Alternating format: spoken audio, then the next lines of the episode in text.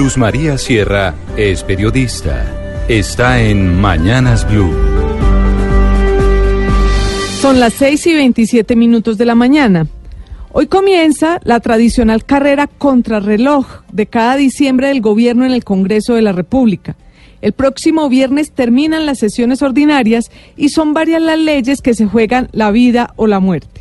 La reforma política, por ejemplo, que es una de las grandes apuestas del gobierno, está en la agenda para ser discutida hoy en su cuarto debate en la Cámara y debe quedar aprobada más tardar el jueves para así poder cumplir la primera de dos vueltas.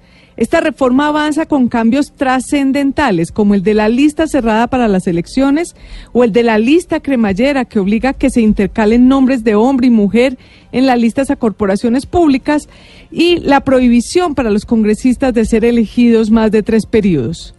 Pero en el orden del día está antes la ampliación de la vigencia de la ley de orden público, que es clave porque define las condiciones para un eventual proceso de paz con el ELN. Y según cómo avance la reforma política, otra ley fundamental, la de financiamiento, se, debatirá el se debatiría el jueves en plenarias de Senado y Cámara.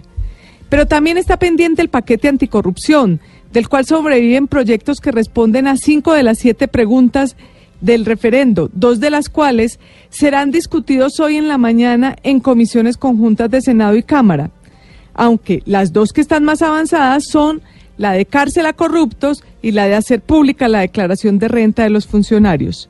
Y una ley más que le importa al gobierno, la polémica ley de las TIC, que al caso que va quedaría para ser discutida en sesiones extras del lunes 27 hasta el jueves 20 de diciembre.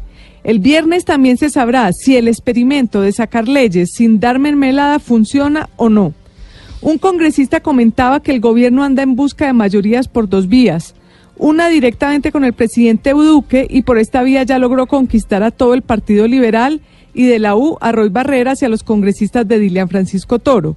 Y la otra vía para sacar adelante la agenda legislativa es el senador Álvaro Uribe, que según cuentan algunos otros senadores, está manejando el Congreso sin utilizar, al menos por ahora, la mermelada.